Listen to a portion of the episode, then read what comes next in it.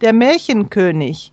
Als ich in München war, habe ich einige Geschichten über den Bayernkönig Ludwig II. gehört, der wie eine Legendenfigur für viele Bayern geworden ist.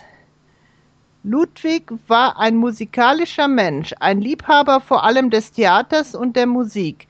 Er war gerade 18 Jahre alt, als er 1864 den Thron bestieg. Eine seiner ersten Amtshandlungen bestand darin, den verehrten deutschen Komponisten Richard Wagner nach München zu holen und dessen Schulden zu bezahlen. Er ist leider so schön und geistvoll, seelenvoll und herzlich, dass ich fürchtete, sein Leben müsse wie ein Göttertraum zerrinnen, schrieb Wagner nach seiner ersten Begegnung mit dem jungen Ludwig II. Und wirklich hatte er eine respekteinflößende, hochgewachsene Gestalt von großer Schönheit und glich in seiner Jugend auch äußerlich einem Märchenprinzen. Das Volk liebte ihn, aber er wusste mit den Sympathien, die ihm entgegengebracht wurden, nichts anzufangen.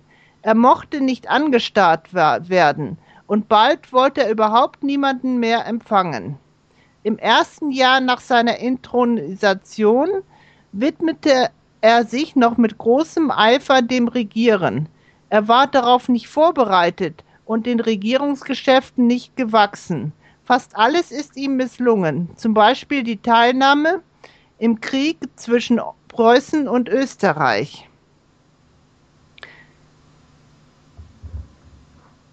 Im Jahre 1866. Als Folge zog er sich immer tiefer in die Einsamkeit der bayerischen Wälder und Berge zurück. Die Geschäfte überließ er lieber den Ministern, die in seinem Namen regierten. Abgestoßen von der Wirklichkeit, enttäuscht von den Menschen, floh er in eine Welt der Träume. Er ließ opernhafte Schlossbauten errichten, nur für ihn allein bestimmt und für eine enge Gesellschaft edler Geister.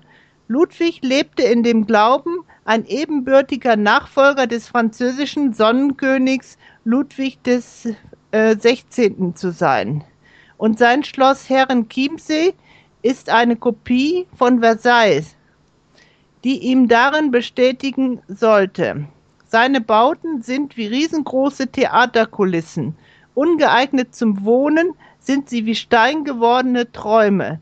Zum Beispiel das von innen und außen reich geschmückte Schloss Linderhof und besonders sein letztes wunderschönes Schloss Neuschwanstein. Und heutzutage wälzt sich jedes Jahr ein Strom von Millionen Touristen durch die Prunkgemächer, in denen der einsame und unglückliche König sich einschloss wie in eine goldene Muschel. Ludwigs Bauwut richtete zunächst keinen Schaden an, da er die Kosten aus einem Fonds zu seiner persönlichen Verwendung bestritt. Die bayerischen Minister wurden erst nervös, als der König sein Budget überzog. 1886 ließ die Regierung den König von vier Psychiatern für verrückt erklären. Ludwig wurde abgesetzt und ins Schloss Berg geschafft.